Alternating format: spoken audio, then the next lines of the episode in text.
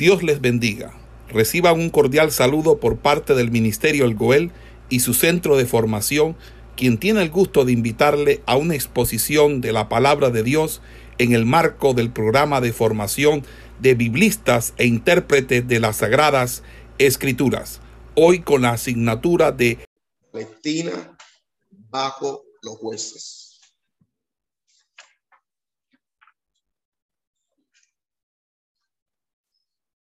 Primera vez, los israelitas tenían una patria. Cada tribu ahora estaba poseyendo su propio territorio. Cada familia dentro de cada tribu pronto tendría su propia porción de tierra para ellos pues cultivarla ellos pudieron utilizarla o usarla según ellos escogieran o desearan hacerlo. Este se convierte en un gran día de su historia, un gran día de su historia. Pero la historia no termina aquí.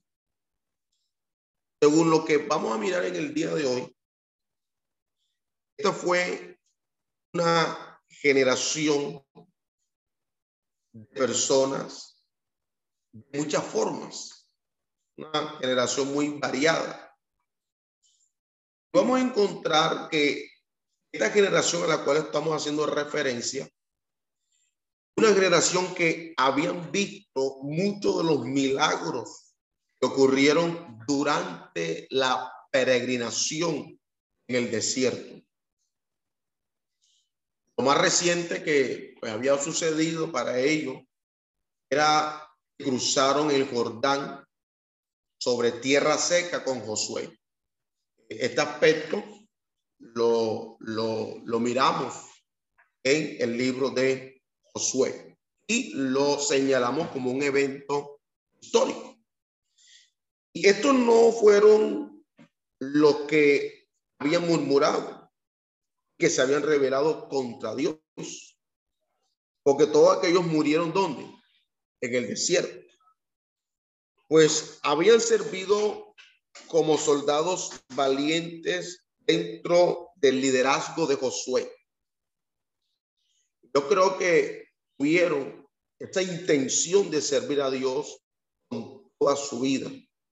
Pero, oiga bien, la humanidad siempre falla como la humanidad siempre falla, nosotros nos encontraremos con un texto que se encuentra en el libro de Deuteronomio capítulo 7, donde uno mira cómo la generación falla, cómo la humanidad tiene o tenemos esa tendencia a fallar.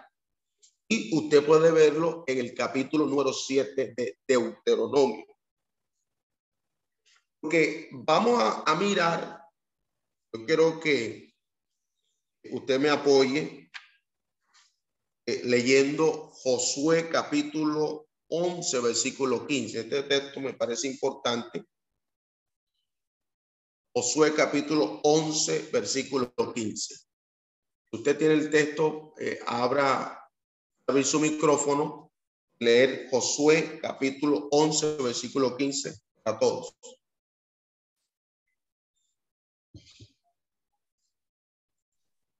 Amén, pastor.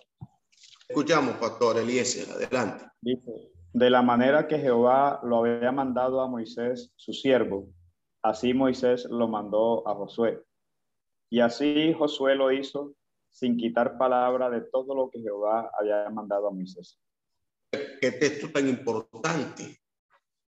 Aquí vemos que la primera parte del mandamiento se había cumplido en los días de Josué.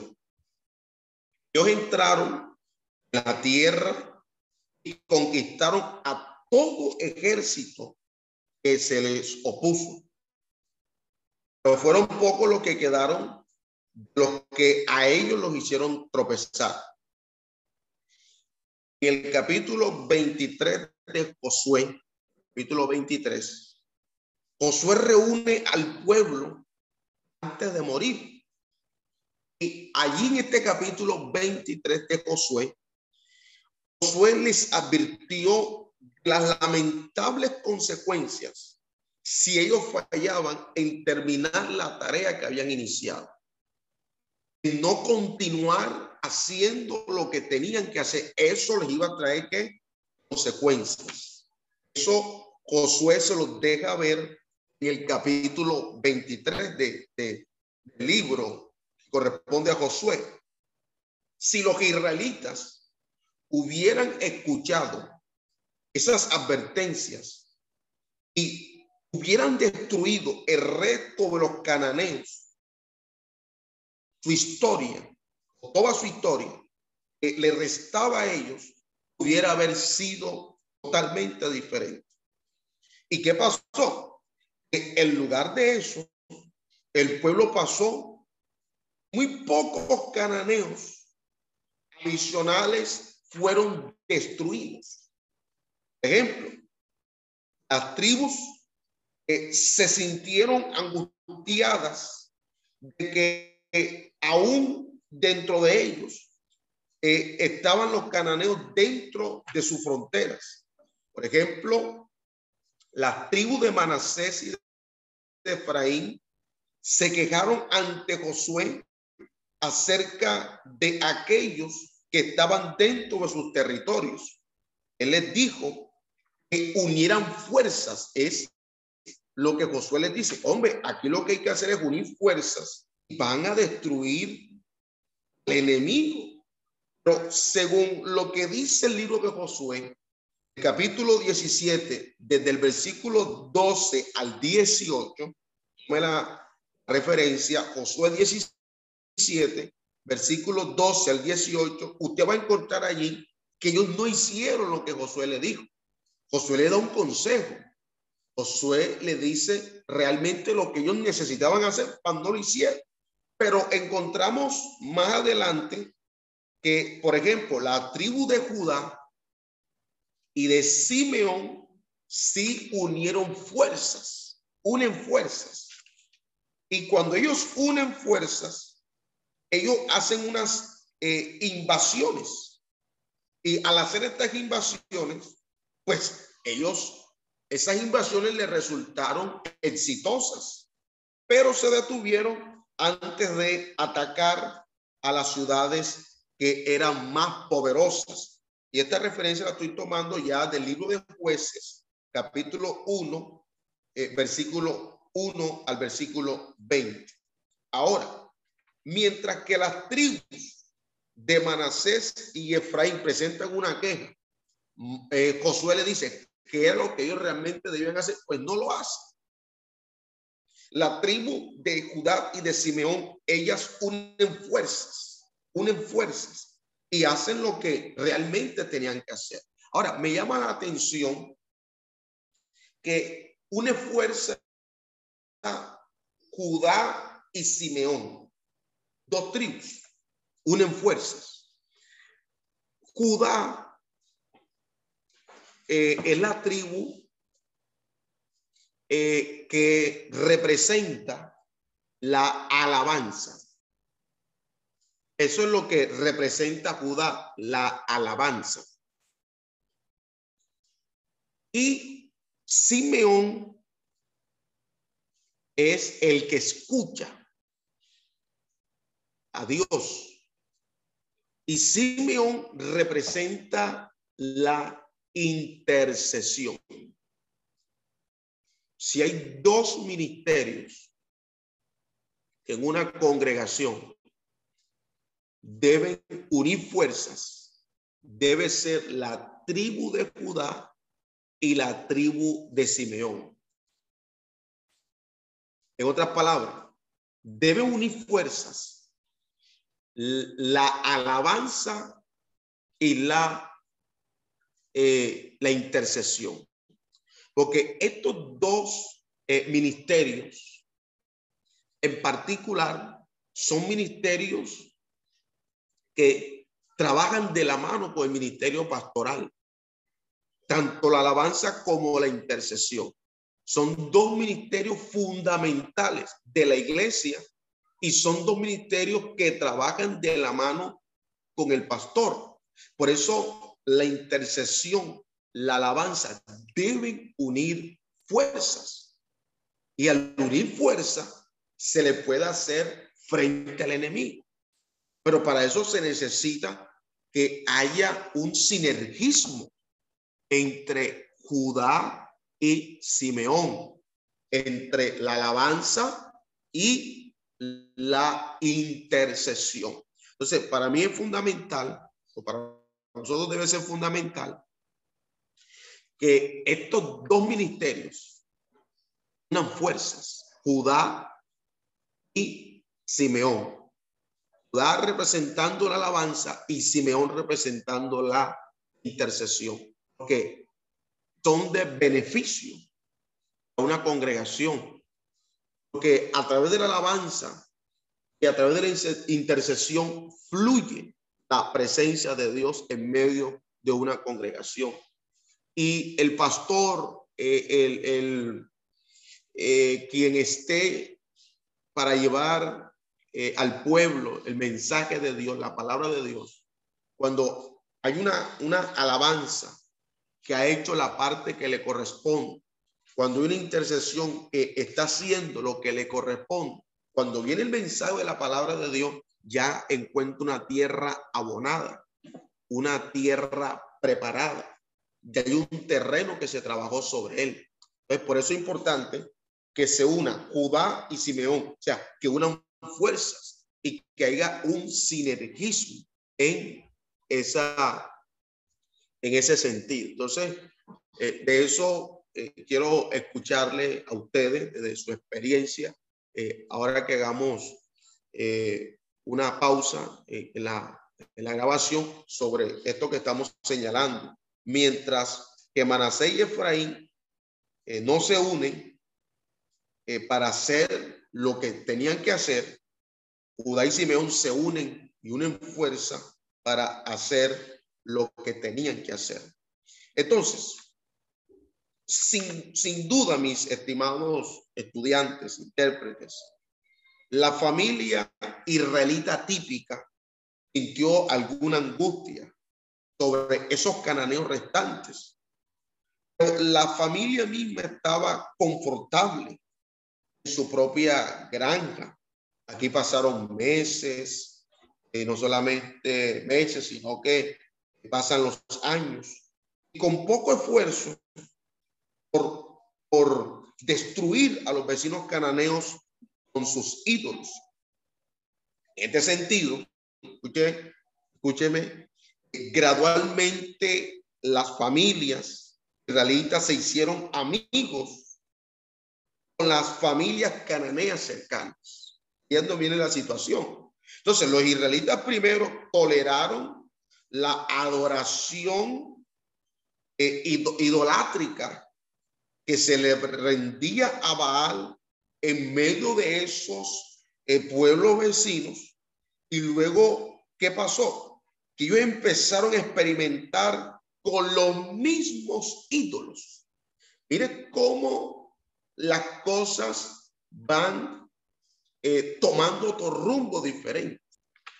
Y todo esto lo estoy diciendo para nosotros entender el periodo de los huesos. O sea, ¿qué fue lo que da lugar a este periodo de los huesos? Por eso estoy haciendo esta, esta, esta introducción para entonces luego entrar a este periodo de los huesos. Entonces, llegó el día llegó el día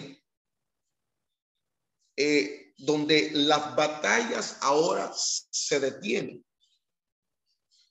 Y como las batallas se detuvieron, Dios estaba enojado con el pueblo. ¿Por qué? Porque el pueblo no le había obedecido. Entonces, llegó el día cuando les dijo que no los iba a continuar ayudando, expulsar al pueblo restante. Esto es lo que yo le dice. Y que Dios, esos mismos pueblos que ellos debían, escúcheme bien, ellos debían sacar, ellos debían no eh, cohabitar con ellos.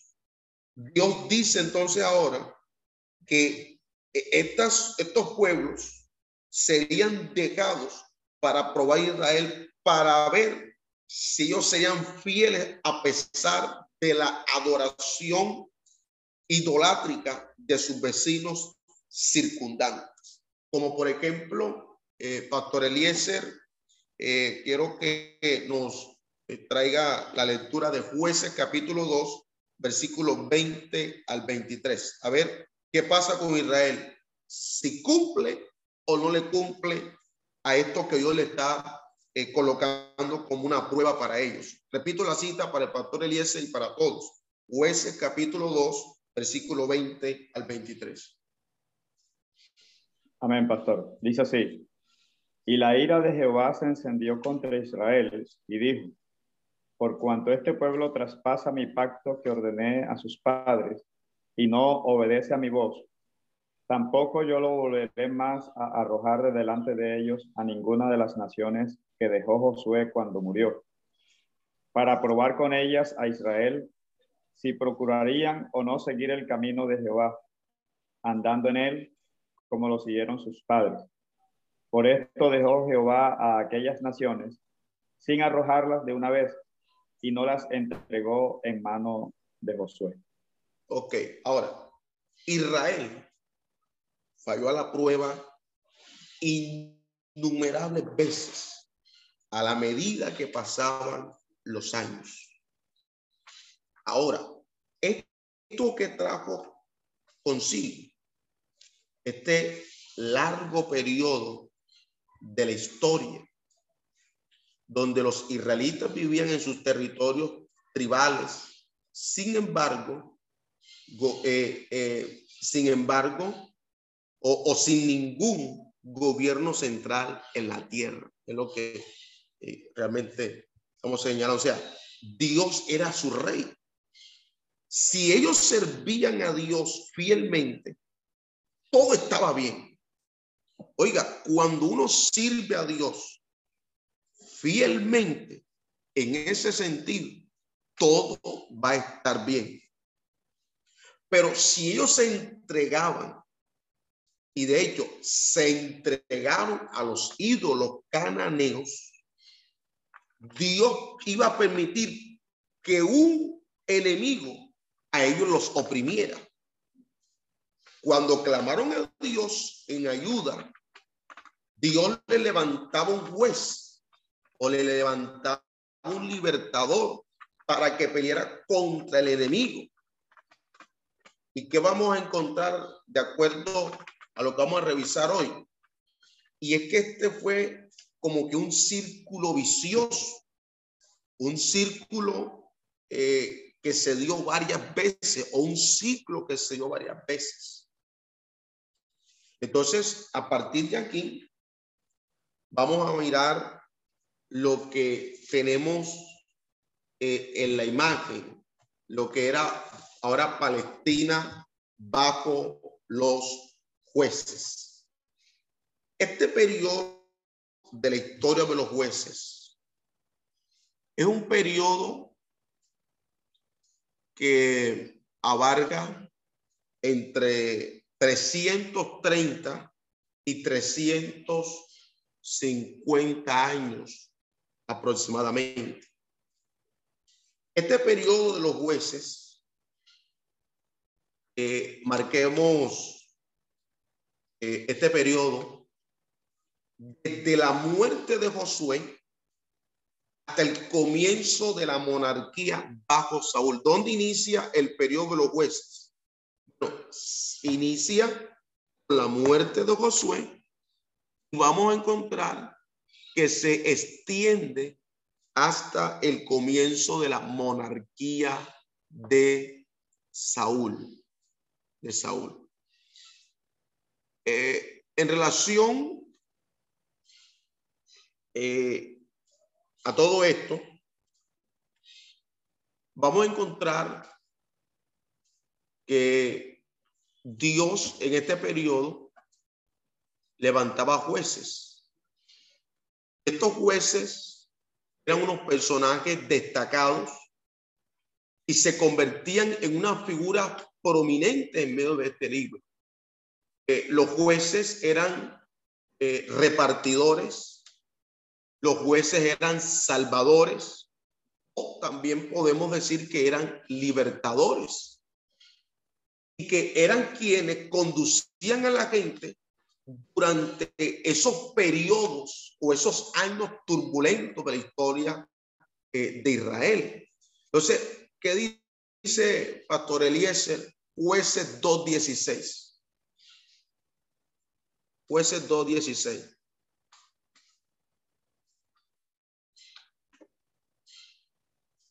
Dice, y Jehová levantó jueces que los librasen de mano de los que los despojaban.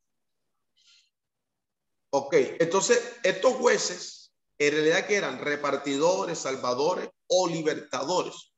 Cuando uno, uno mira el libro de jueces, o sea, es un libro que difiere de lo que uno viene narrando o de lo que la Biblia viene narrando o lo que la Biblia viene señalando en cuanto a todo el periodo que se dio mientras estaba el liderazgo de Josué. Todo ese liderazgo de Josué. Ahora, vamos nosotros a encontrar que ahora se le va a levantar una generación que no conocía a Dios. Y, me llama la atención eso, que había una generación que no conocía a Jehová. Y eso lo vamos a, lo, vamos a mirar en jueces capítulo 2, versículo 10. O sea, ¿por qué la Biblia habla de una generación que no conoció a Dios? Y eso también lo vamos a entrar a analizar. Esa generación que no conoció a Jehová. Y la cita de jueces, capítulo 2, versículo 10. Una generación que no conoció a Dios. ¿Qué dice Pastor Elías el texto?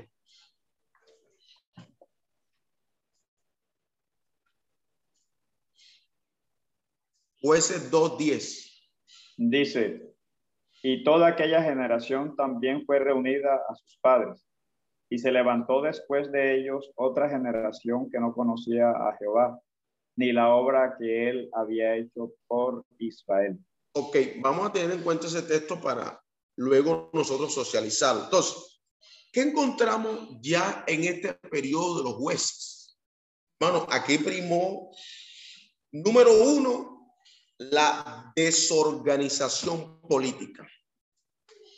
Hay una desorganización política. Dos, eh, la falta de unión también. Y tres, y tres, aquí también eh, eh, se caracterizó este periodo porque no hubo mayor progreso. ¿Y se debió a qué? A que no había una autoridad central.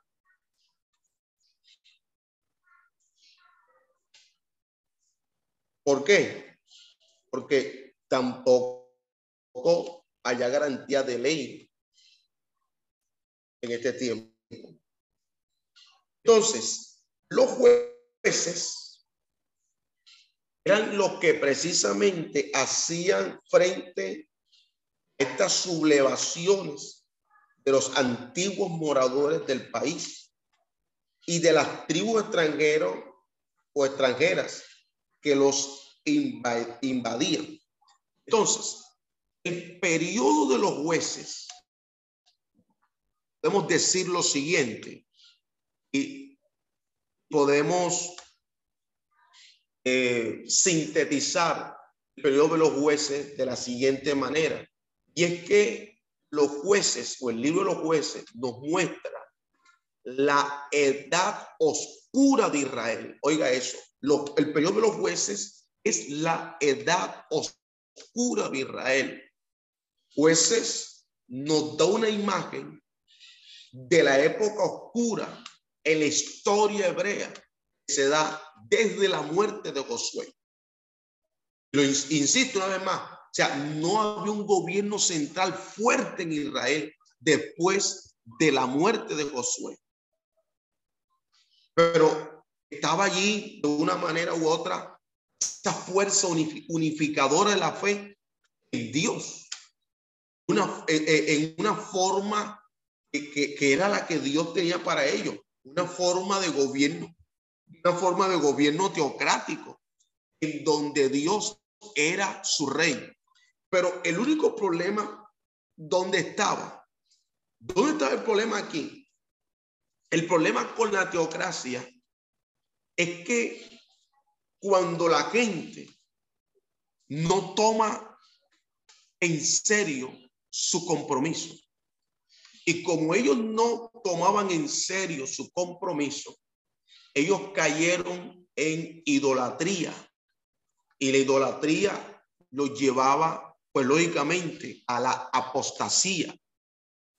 Y la idolatría y la apostasía, ¿en qué resultaba? Eso resultaba en guerra civil. Había una anarquía y por ende había una nación que estaba debilitada. Y una vez más, pues señalamos que frente a todo esto que hace Dios, los países vecinos, Dios los usa para traer castigo sobre Israel. ¿Por qué? Porque sencillamente ellos dejaron de, pasaron por lo menos de tolerar la idolatría, el culto pagano, el culto a Baal, y ahora ellos se convirtieron en, en una generación que no solamente vio como las otras naciones lo hacían, sino que también se dedican a hacerle culto idolátrico a Baal. Entonces, este refrán de unos 300 años, 330, 350, fue lo que, lo que hacía que Dios levantara a un líder. Pero cuando moría este rey, la gente volvía de lo correcto volvían nuevamente a la misma vacilación constante. Y estaban siempre entre la obediencia y estaban entre obediencia y apostasía. Esa era la problemática de este ciclo. Obediencia y apostasía. Ellos nunca aprendieron de su historia. Nunca aprendieron de su historia. Entonces, los problemas de Israel durante este periodo se dieron fundamentalmente por su desobediencia. Pero Dios los amaba a ellos porque era su pueblo. Y a pesar de que estaban hundidos en la más profunda eh, de depravación, Dios siempre de una manera u otra, eh, estaba mostrándole su misericordia. Y es donde entonces Dios levanta que estos eh, salvadores o estos libertadores. Ahora, estos eh, liberadores o jueces, Dios los levantaba con la intención de que ellos se volvieran a Dios. Pero esto era algo transitorio. Entonces, el ciclo de este periodo, ¿cuál era? ¿Cómo iniciaba todo? Ellos, ellos eh, eh, iniciaban un servicio al Señor y espero que estén viendo la imagen. Luego había pecado y el pecado más eh, notorio en ellos era la idolatría. ¿A dónde les llevaba la idolatría? A la esclavitud. Cuando estaban en esclavitud, estaban bajo la opresión, que hacían ellos? Clamaban, ellos suplicaban a Dios. Y cuando ellos suplicaban a Dios, ¿qué hacía Dios? Dios levantaba un juez y con, con el levantar de este juez que venía sobre ellos, liberación. Cuando ellos eran liberados de esa opresión, salían de esa esclavitud, ellos nuevamente servían al Señor. Y este era un, este era un ciclo. Esto era un hecho cíclico y que se repitió por más de 300 años. ¿Qué le parece a usted? Pecado, el pecado lleva la idolatría, clamaban, había eh, el levantar de un juez, estaba eh, Dios estaba la liberación, vivían en un tiempo de paz y servían al Señor. Pero nuevamente el ciclo se repetía. Este era el ciclo de los jueces, del libro de los jueces. Pecado, opresión, amor, liberación, paz. Eso era básicamente eh, lo que cubría este periodo de los jueces. Entonces, el ciclo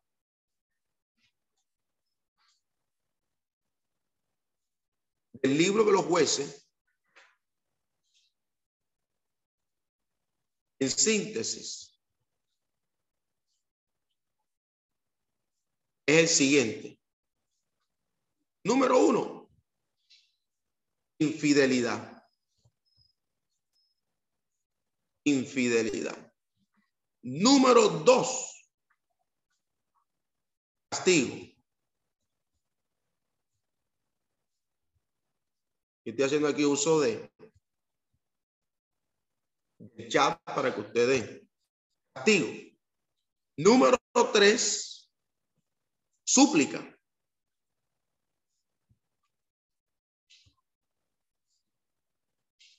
Número cuatro, liberación. Así he entendido ese ciclo el libro de los jueces. Infidelidad, castigo, súplica, liberación. Así se dio este, este periodo de los jueces. ¿Qué tal si hacemos una pausa aquí?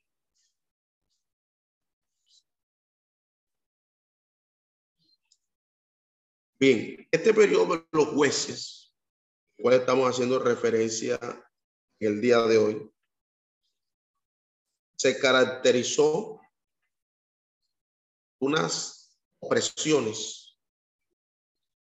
Y estas opresiones eran ejercidas por naciones que estaban allí circundantes a las tribus de Israel. Las, las, eh, opresiones podemos clasificarlas en dos. Notemos, habían opresiones internas y habían opresiones externas. Las opresiones internas eh, tenían eh, lugar fundamentalmente con dos eh, naciones o dos pueblos. Eran la, opresión cananea y la opresión filistea. Opresión por parte de los cananeos y la opresión por, por parte de los filisteos. En relación a la opresión de carácter o sea, o las opresiones externas, tenemos allí, estaba la opresión que venía de Mesopotamia, la Moabita, estaba la Madianita, estaba la Amonita. Estas eran fundamentalmente las opresiones eh, externas. Entonces, eh, las, las, las opresiones, voy a anotárselo aquí, se dieron de dos tipos.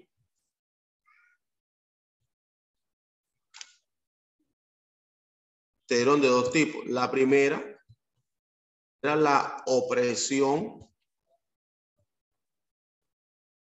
interna. Dentro de la opresión interna vamos a encontrar a los, los filisteos los filisteos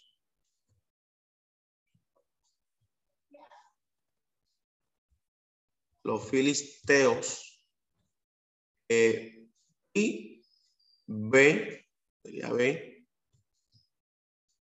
tenemos eh, los cananeos. Estos son los que oprimían desde adentro. Y dos, tenemos la opresión externa, la que venía desde fuera. Aquí tenemos, número uno, Mesopotamia. Número dos, Moabita. Número tres, la Madianita.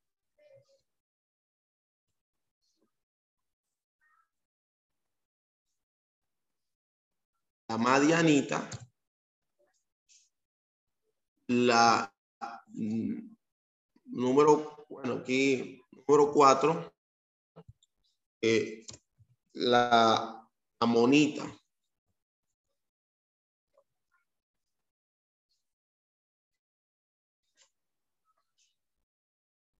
En relación a cómo se dieron las, las opresiones. También tenemos que señalar lo siguiente, eh, mis hermanos.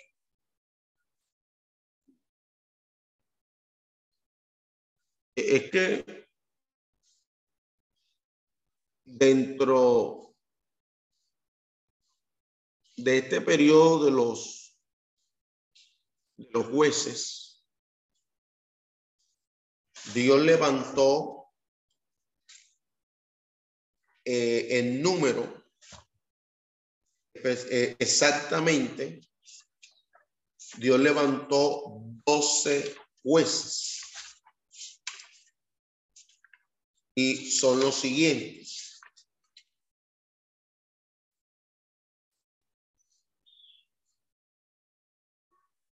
Quince, corrijo, porque quiero eh, terminar con, eh, con Elí.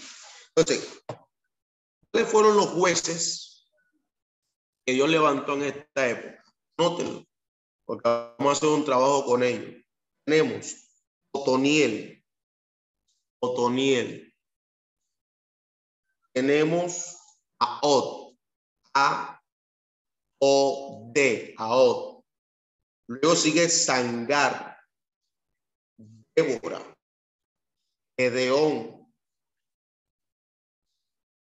Eh, también tenemos Abimelet, Hola, Air, Este, Itzán, Elón, Adón, Sansón, Lee.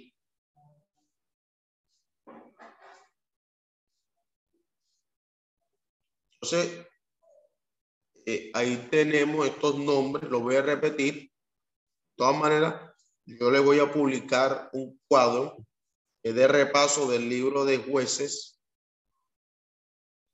que usted lo tenga. No se preocupe que yo, se lo, yo le voy a, a publicar un cuadro donde ustedes van a llenar ese cuadro. En ese cuadro tienen el nombre del juez, tienen al enemigo que ellos enfrentaron van a encontrar los años de opresión que ustedes deberán llenar.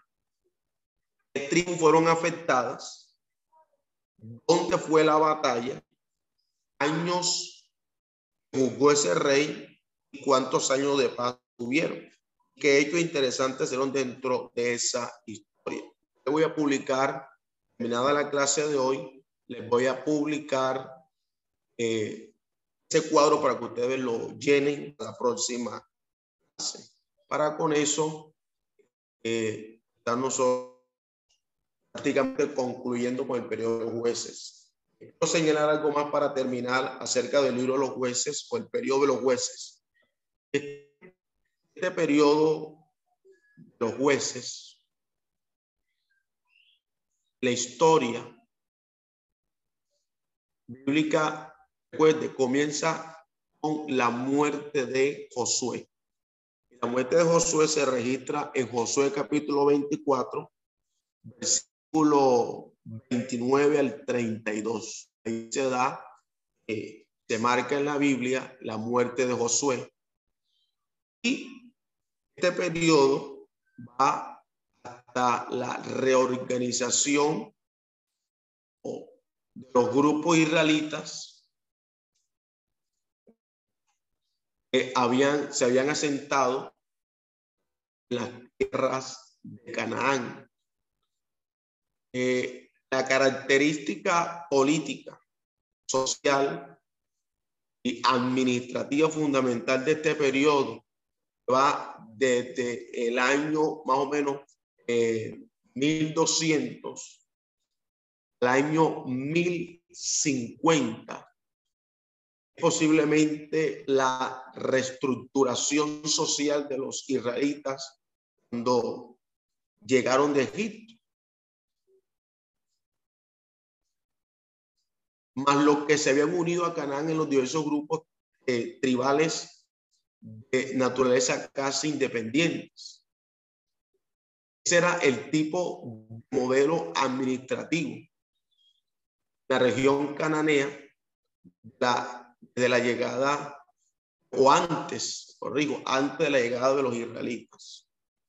Entonces, en ese contexto de independencia parcial, los grupos ahora ya separados ya están separados por regiones y tribus.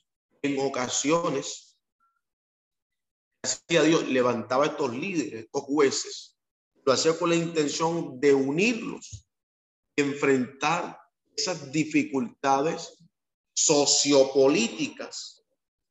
Y no solamente esas dificultades sociopolíticas que se generan, sino que también eran eh, dificultades económicas que la opresión trae pobreza, la opresión trae escasez. Esos desafíos que tenían de manera constante.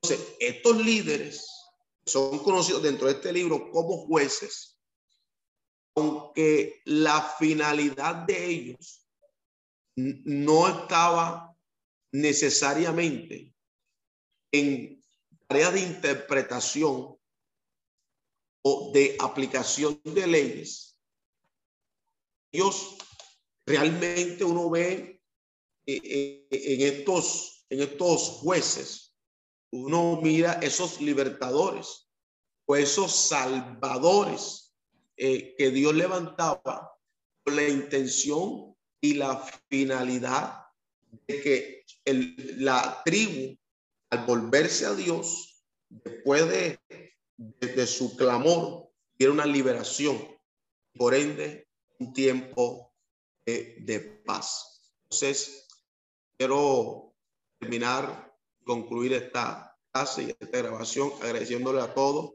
su atención, su participación esta clase de hoy, donde hemos hablado acerca de el periodo de los jueces. Bendiciones para todos. Esperamos que este estudio haya sido de bendición para su vida y ministerio. A Dios sea la gloria.